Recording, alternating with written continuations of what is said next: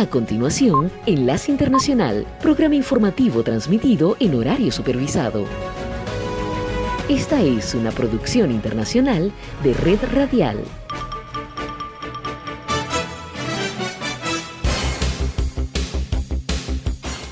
Aquí comienza Enlace Internacional. Saludos a nuestra audiencia en Caracas, Venezuela y el mundo, a través de nuestra frecuencia Sintonía 1420 AM y en Soy Ángela Montilla en la presentación. Bienvenidos.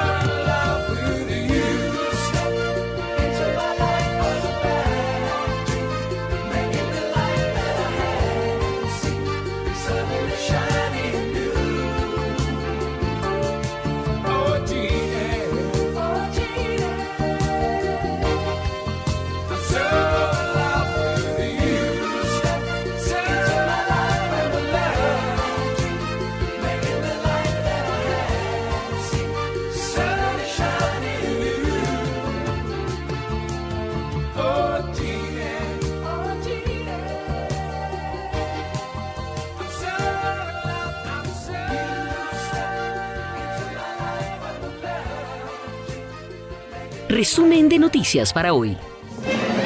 Hola, mucho gusto. Soy Florentino Mesa y esta es la vuelta al mundo en 120 segundos. El anuncio de Rusia de su retirada de Kherson, una capital regional de Ucrania, y la posible pausa en los combates durante el invierno podría darles a ambos países una oportunidad para negociar la paz, aseguró el jefe del Estado Mayor Conjunto de Estados Unidos.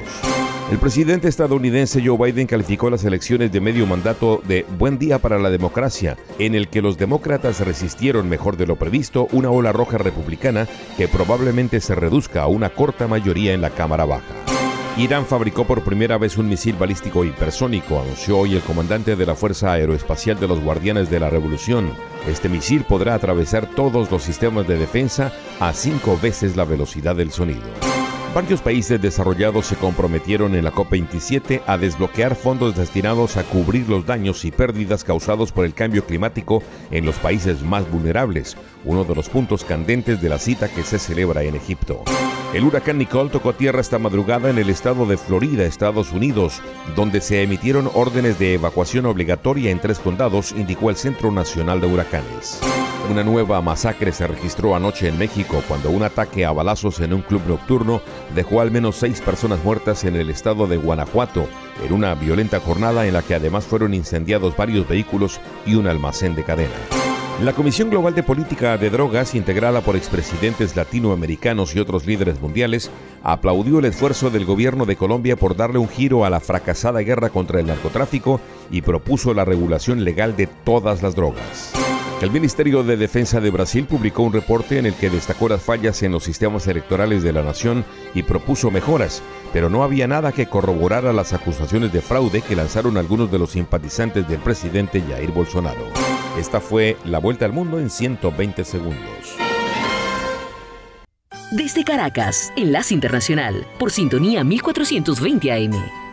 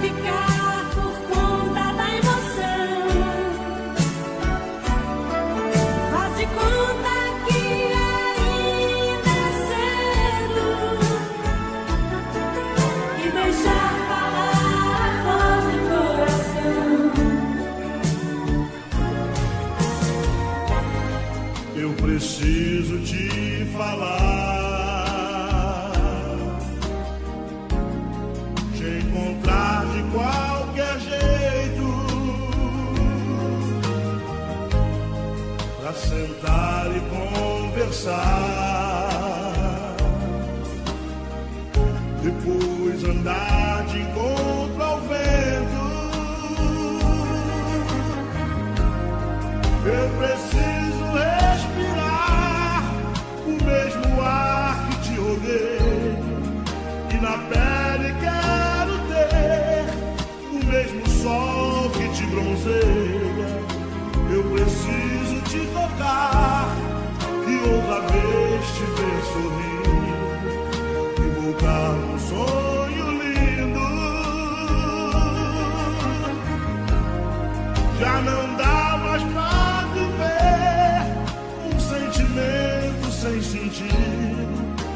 Eu preciso descobrir a emoção de estar contigo, ver o sol amanhecer e ver a vida acontecer. Um dia de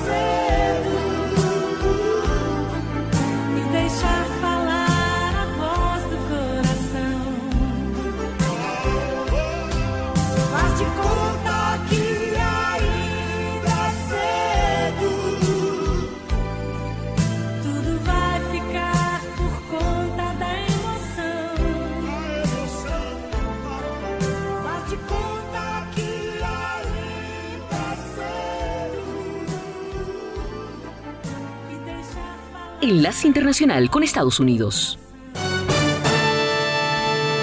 Al disiparse la llamada Gran Marea Roja, los republicanos hacen arduos esfuerzos estado por estado para quebrar el monopolio partidista demócrata en el Congreso Nacional en una batalla reñida por el control de esa entidad y el futuro de los proyectos del presidente Joe Biden. Según la agencia AP, las estrechas mayorías demócratas en la Cámara de Representantes y el Senado siguen en riesgo. El partido enfrenta una nueva generación de candidatos republicanos, entre los cuales algunos negacionistas del resultado electoral de 2020 y extremistas inspirados por el expresidente Donald Trump ganaron bancas, pero las contiendas siguen reñidas y los republicanos se toparon con una fuerte competencia en todo el país que echó por tierra sus esperanzas de la amplia victoria que habían prometido, sobre todo en la Cámara Baja. En lugar de ello, avanzan lentamente hacia lo que parece perfilarse como un Congreso con muy estrecha mayoría. La siguiente información podría llevar la advertencia de, aunque usted no lo crea, los votantes en cuatro estados aprobaron medidas que cambiarán sus constituciones estatales para prohibir la esclavitud y la servidumbre involuntaria como castigo en caso de cometer delitos, mientras que los de un quinto estado rechazaron la propuesta. Las medidas aprobadas reducen el uso de mano de obra penitenciaria en Alabama, Oregón, Tennessee y Vermont. En Luisiana, un antiguo estado esclavista, los votantes rechazaron una pregunta de la boleta conocida como Enmienda 7, que preguntaba si apoyan una propuesta constitucional para prohibir el uso de la servidumbre involuntaria en el sistema de justicia penal. Antes de las elecciones, el legislador estatal Edmund Jordan, demócrata de Baton Rouge y autor de la enmienda, supuestamente pidió a los votantes que rechacen la medida porque la redacción de la boleta electoral difiere de su propuesta. Y al cierre, la tormenta tropical Nicole obligó a la gente a abandonar sus hogares en las Bahamas y amenaza con convertirse en un poco común huracán de noviembre en Florida, causando el cierre de parques temáticos y aeropuertos y generando órdenes de evacuación. La agencia AP informa que cientos de personas buscaron refugio en el noroeste de las Bahamas antes de que se acercara la tormenta que ya había bañado las carreteras en las Islas Barrera de Florida. Las autoridades climatológicas dieron a conocer que el centro de la tormenta en expansión tocó tierra en la isla Gran Abaco alrededor del mediodía con vientos máximos sostenidos estimados en 112 kilómetros por hora. Esta es la señal internacional de sintonía 1420 AM, presentando Enlace Internacional. I know that he gave his life for me, set all our spirits free. So I wanna do right, wanna do right all of my life. I never dreamed I could be holding you. Well, he's making my dreams come true. So I wanna do right,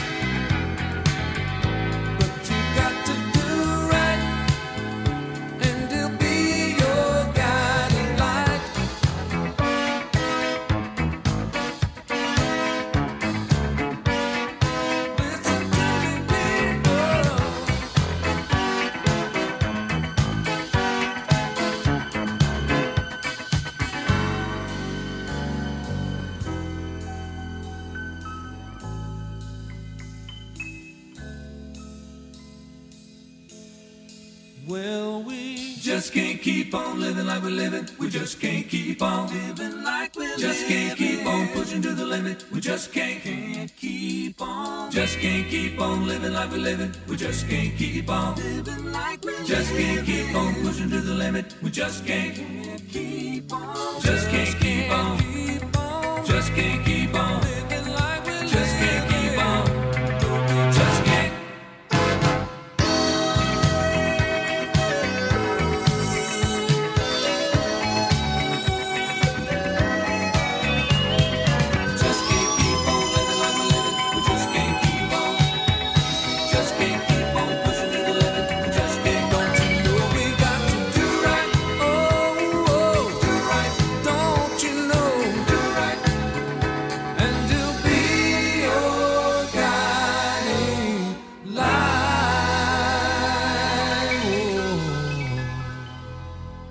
La posibilidad de una económicamente devastadora huelga ferroviaria se retrasó hasta principios de diciembre para dar tiempo a los ingenieros y conductores a votar sobre sus acuerdos con las empresas ferrocarrileras de carga y dar más oportunidades a la industria a fin de renegociar con dos sindicatos que rechazaron sus propuestas el mes pasado.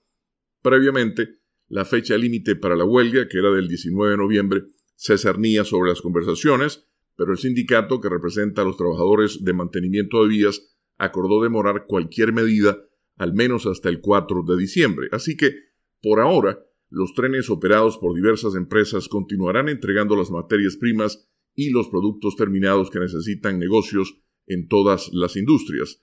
Los ferrocarriles están ofreciendo los aumentos salariales más grandes que los trabajadores hayan visto en más de cuatro décadas, pero las empresas se han resistido a las demandas sindicales de agregar días de enfermedad pagados y los nuevos contratos no resolverán todas las preocupaciones sobre la calidad de vida de los trabajadores.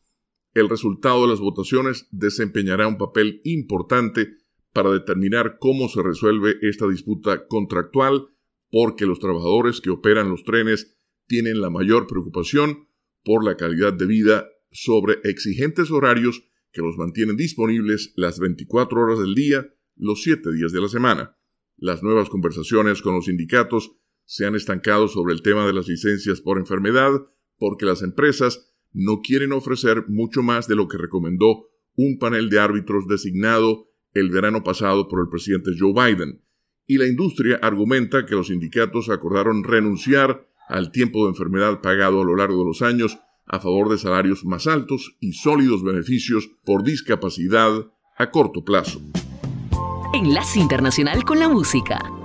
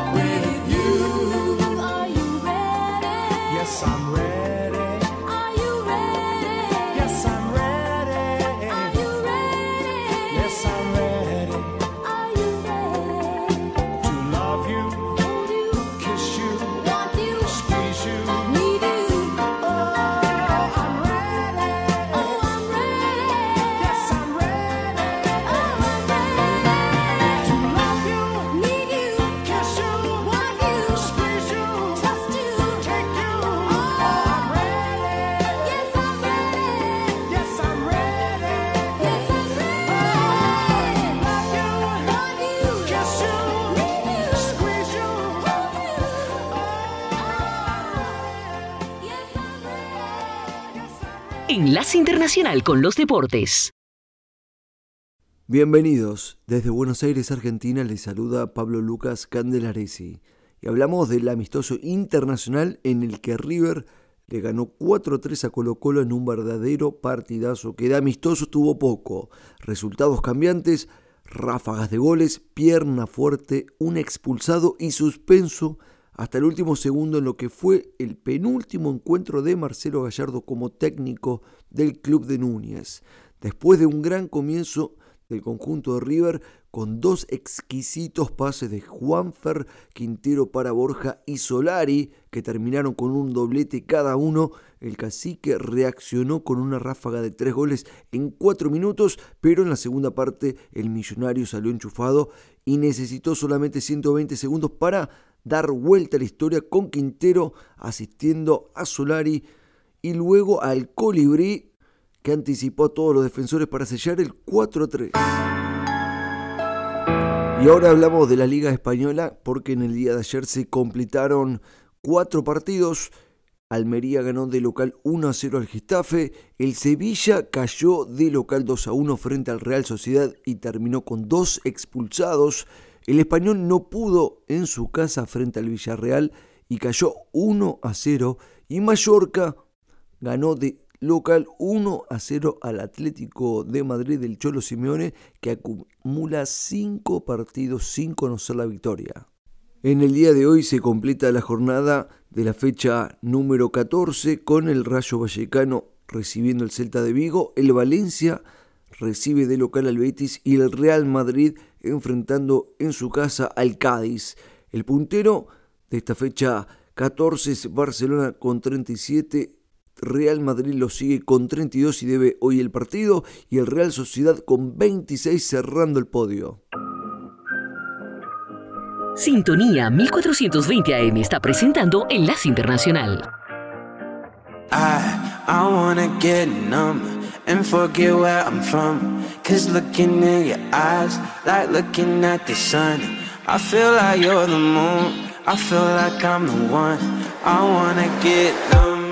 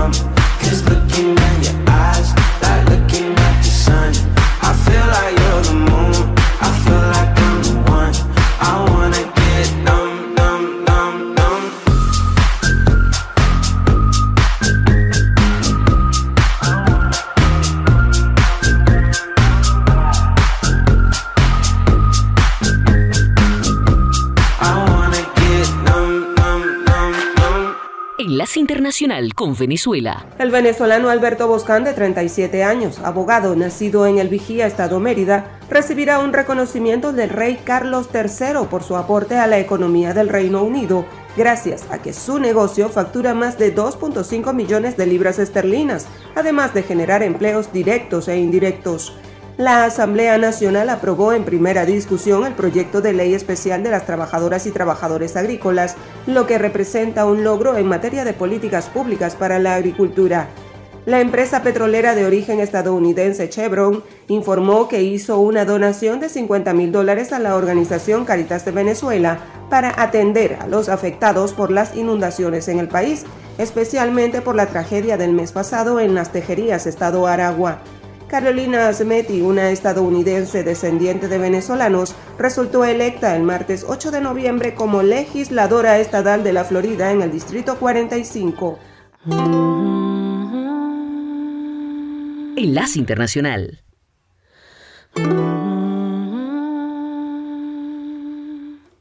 Why do birds suddenly appear every time you are near?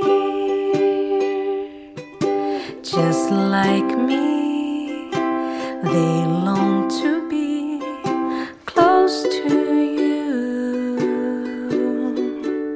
Why do stars fall down from the sky?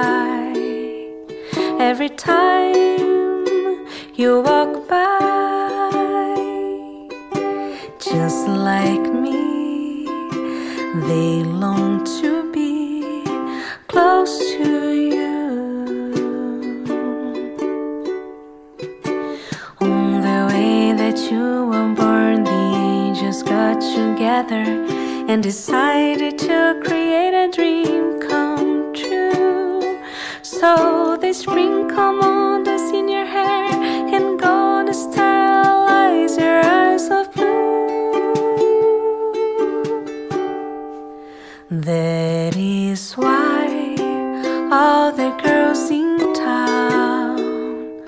follow you all around, just like me. They long to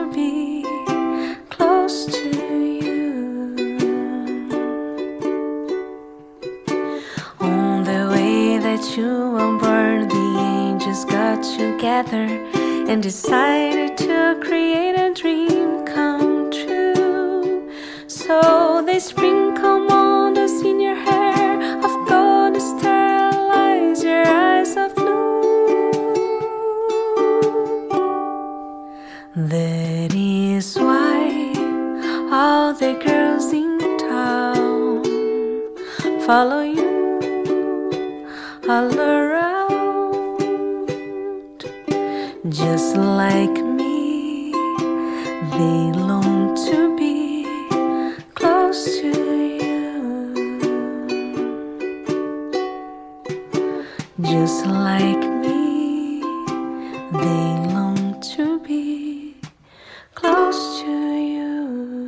Enlace Internacional con la Voz de América.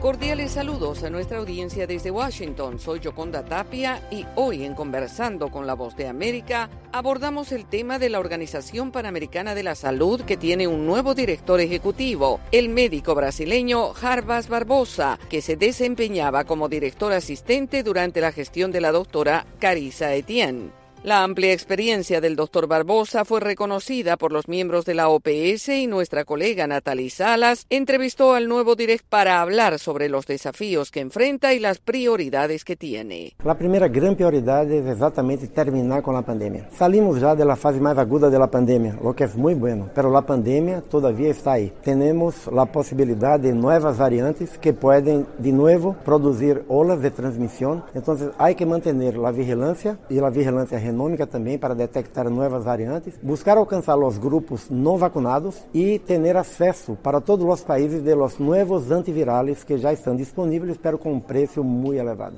Segundo, eu creio que é implementar todas as lições aprendidas durante a pandemia, de como podemos fortalecer a capacidade nacional em cada país para que possam ter a detecção temprana, a resposta imediata e efetiva para uma nova ameaça à saúde pública. Terceiro, mirar como podemos recuperar impactos negativos da pandemia em outros problemas de saúde, em la imunização rutinária, em las pessoas que deixaram de, de ter seu diagnóstico de câncer, las pessoas com hipertensão e diabetes que não tiveram acesso a medicamentos, ou seja, há que mirar como podemos não só recuperar o que se perdeu durante a pandemia, pero mover mais adelante. Eu creio que esse conceito de recuperar melhores do que estávamos em 2019. E por último, mirar como podemos ter sistemas de saúde mais resilientes basados em uma atenção primária forte, renovada que pueda efetivamente responder a esse complexo quadro que temos hoje em los países de região. Enfermidades transmissíveis que todavia persistem, enfermidades não transmissíveis que têm uma carga muito elevada. Temos todas as mortes por enfermidades crônicas, 30% em América Latina e Caribe são preveníveis se temos uma atenção primária forte. Então, temos muitos desafios, pero trabalhando de uma maneira solidária, todos os países das Américas, eu sou muito otimista de que vamos lograr muitos êxitos em la região.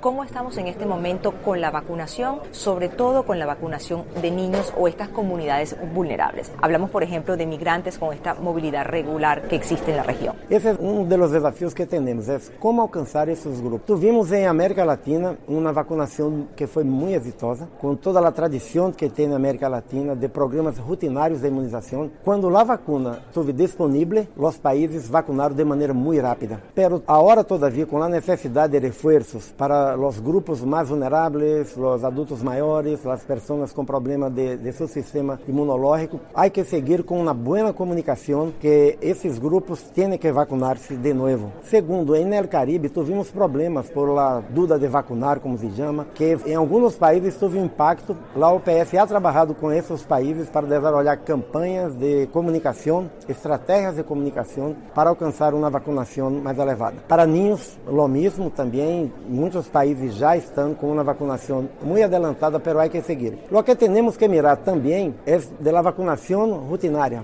para la polio, para sarampión, para la tosferina e outras enfermidades. Porque se já teníamos uma tendência, desafortunadamente, de diminuir a cobertura de vacinação na região desde o ano 2015, a pandemia foi todavia mais importante. Estimamos que hasta 25% de los niños deixaram de vacinar-se contra essas enfermidades. Assim que também aí temos que fazer esse esforço de recuperar e dar toda a prioridade à imunização de, de rotina. Há algum país en particular en la región que a ustedes les llame la atención precisamente por estos desafíos que usted mencionaba? Siempre tenemos una preocupación con los más vulnerables, con Haití, que es un país que tiene toda una situación compleja, eh, económica, social, política, entonces estamos apoyando mucho y vamos a seguir apoyando el Ministerio de Salud, el gobierno de Haití para lograr ampliar la vacunación. Haití es el país que tiene la cobertura de vacunación para la COVID más baja, entonces tenemos que trabajar ahí, pero todos los otros países não se pode barrar a guarda. O vírus todavia está aí. É muito bueno tudo que logramos essa hora, pero enquanto há o vírus circulando, podemos ter novas variantes. Era el doctor Jarbas Barbosa, nuevo director de la Organización Panamericana de la Salud, planteando las tareas de su gestión. Esto fue Conversando con la Voz de América.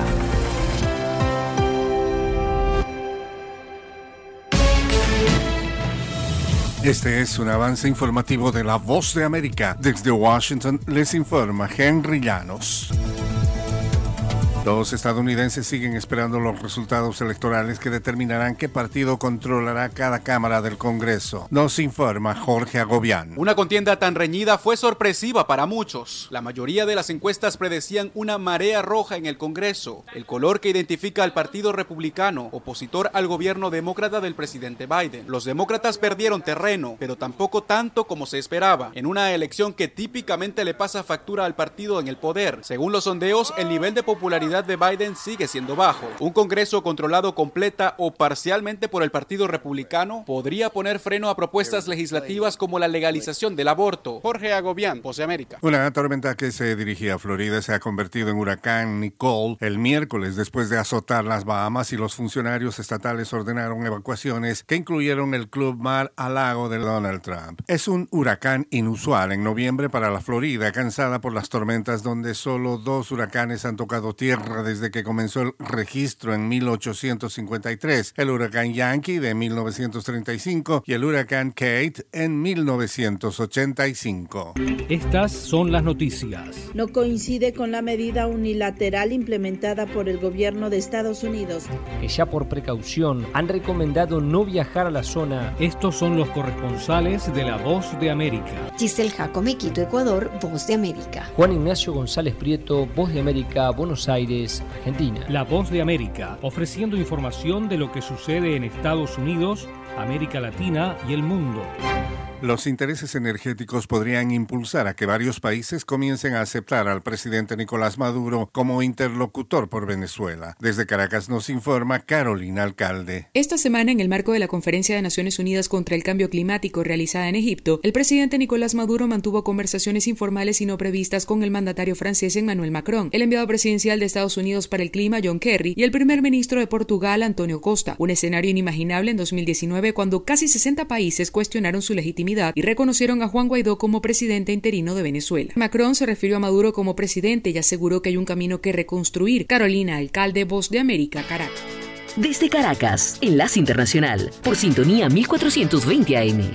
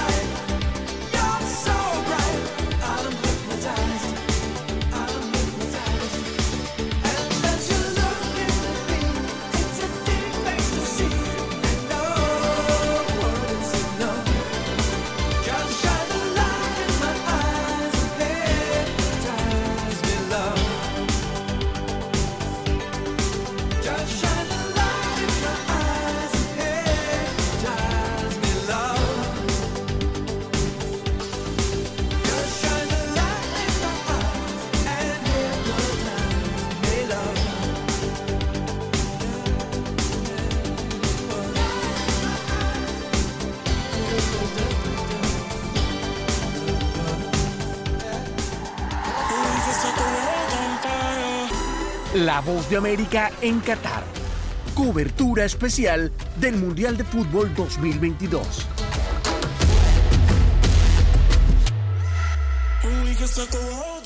En Ecuador todos respiran y la selección podrá hacer las valijas rumbo a la Copa del Mundo de Qatar 2022, ya que el Tribunal de Arbitraje Deportivo, el TAS, como se le conoce por sus siglas en inglés, eh, dictaminó sobre el caso de la inclusión irregular del jugador Byron Castillo en la tricolor ecuatoriana. Según el TAS, esta inclusión irregular eh, demanda un castigo a la Federación de Ecuador de tres puntos en las próximas, en el comienzo de las próximas eliminatorias rumbo al Mundial del 2026 que lo, que lo estarán eh, formando Estados Unidos, Canadá y México. Entonces, el castigo que recibió en la Federación de Ecuador será implementado a futuro y no hacia atrás, por lo cual eh, Ecuador participará de la Copa del Mundo y el reclamo de Chile y Perú, que, fue, eh, que fueron los patrocinadores justamente de esta, de esta investigación, quedará en la nada en cuanto a las posibilidades de que alguna de estas dos elecciones ocupara el lugar de Ecuador en esta Copa del Mundo. Entonces, resumiendo, Ecuador va al Mundial, eh, ahora ya es 100% oficial, su selección recibirá tres puntos de castigo en el comienzo de la próxima eliminatoria, o sea, arrancará con menos tres en la tabla de posiciones, y tanto el jugador como la federación deberán pagar una serie de multas bastante importantes. Obviamente que estaremos a la espera de cómo reaccionan tanto la Federación Chilena y la Federación Peruana, que han peleado mucho por conseguir eh, que, este, que esta sanción sea más favorable y que Ecuador no participase del Mundial y si tuvieran chance alguna de estas dos elecciones. Entonces, eh, los dirigidos por el argentino Alfaro podrán hacer las valijas y partir rumbo a Qatar, Mundial que comienza prácticamente la próxima semana y en las que estaremos presentes con La Voz de América para llevarles el día a día. Soy Nelson Viñoles. En Estados Unidos vamos rumbo al fin de semana largo de Thanksgiving o Acción de Gracias y sus estrenos cinematográficos que dan inicio a la temporada navideña de Hollywood. Una de las películas de fines de noviembre y que de hecho ya es una de las favoritas del público a llevarse un Oscar en caso de ser nominada, que es muy probable, es la autobiográfica The Fablemans de Steven Spielberg, que como otros de sus filmes en su trama aparecen elementos de su propia familia, en este caso de su infancia y adolescencia, durante la década de 1950 en el estado de Nueva Jersey.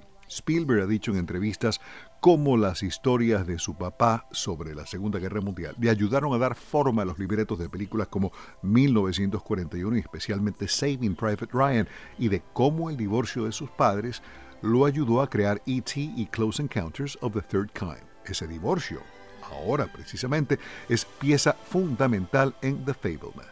Y desde que sus padres lo llevan a ver The Greatest Show on Earth de Cecil B. DeMille, Sammy Fableman sabe que se dedicará al cine. Diciembre llegan Avatar The Way of Water, la secuela de Avatar, A Man Called Otto con Tom Hanks, White Noise con Adam Driver y Greta Gerwig y Pinocho de Guillermo del Toro.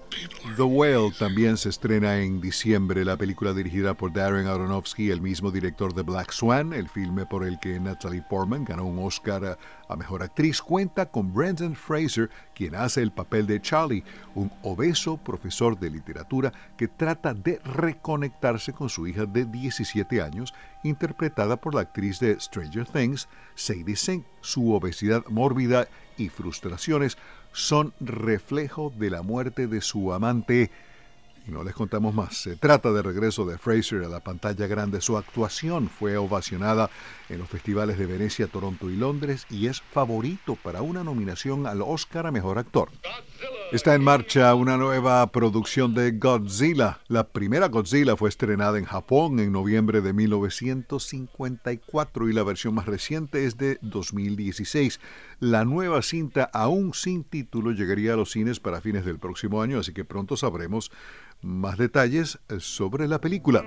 En noviembre de 1971 se publica el trabajo discográfico Led Zeppelin 4, el cual llegó al puesto 2 de la cartelera de álbumes Billboard 200 en Estados Unidos y a la cima de las listas en el Reino Unido. En 2003, la revista Rolling Stone clasificó el disco en la posición 66 de los 500 álbumes más importantes de la historia. La cuarta entrega de Led Zeppelin incluye temas como Stairway to Heaven, Black Dog, Rock and Roll y Going to California.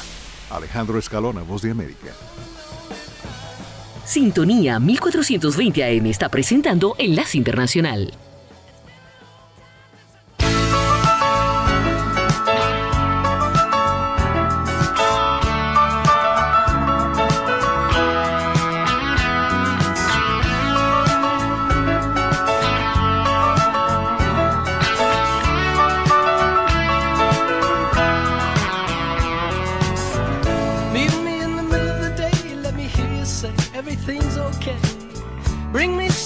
Kisses from your room.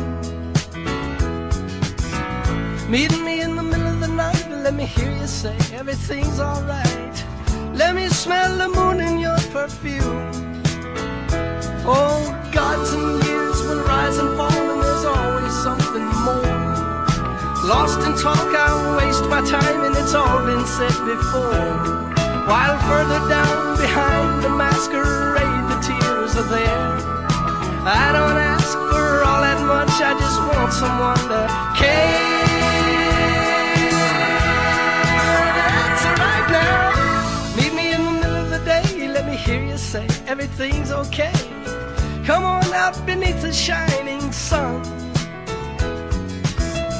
Meet me in the middle of the night, let me hear you say everything's alright. Sneak on out beneath the stars and run.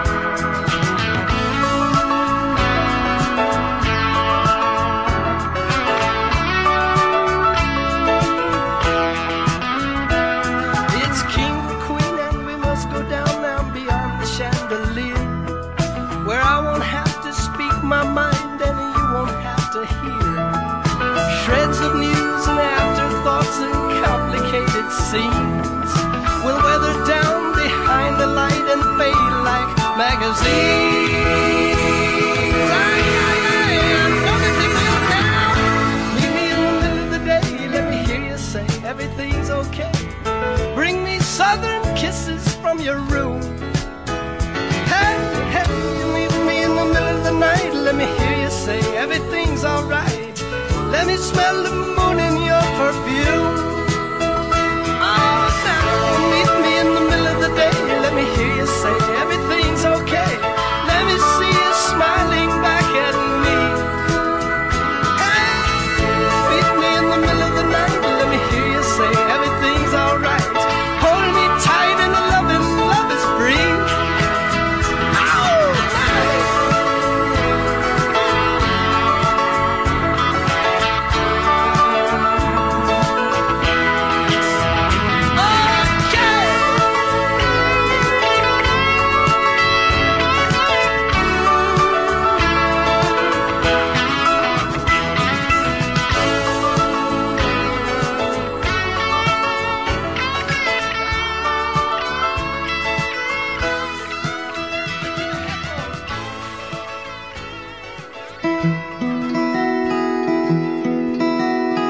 Palabra clave de hoy es disposición. Para conseguir algo hay que poner manos a la obra. Y para poner manos a la obra hay que tener voluntad y estar dispuestos a hacerlo. Por lo tanto, hay que tener eso, disposición. Muchos factores externos van a jugar en su contra y sin embargo puede superarlos a todos, pero solo estando realmente dispuesto a hacerlo. Lo que le lleva a hacerlo es su decisión de lograrlo, estar dispuesto y tomar esa decisión. Puede hacer, puede crear, puede experimentar, puede convertirse en lo que sea que decida convertirse. Esté dispuesto y decida vivir la vida que lo lleve a hacer realidad su más maravilloso potencial. Los desafíos, los problemas, los obstáculos palidecen en comparación con la fortaleza de su voluntad. Esté dispuesto y ejercite esa fortaleza para su propio beneficio y para el bien de la humanidad. Solo si está dispuesto a hacerlo, puede alcanzarlo. Radio Sintonía 1420 AM y Red Radial presentaron Enlace Internacional. Regresaremos mañana con noticias, entrevistas y buena música. Enlace Internacional, síganos en Twitter con arroba cdncall y en internet www.redradial.co.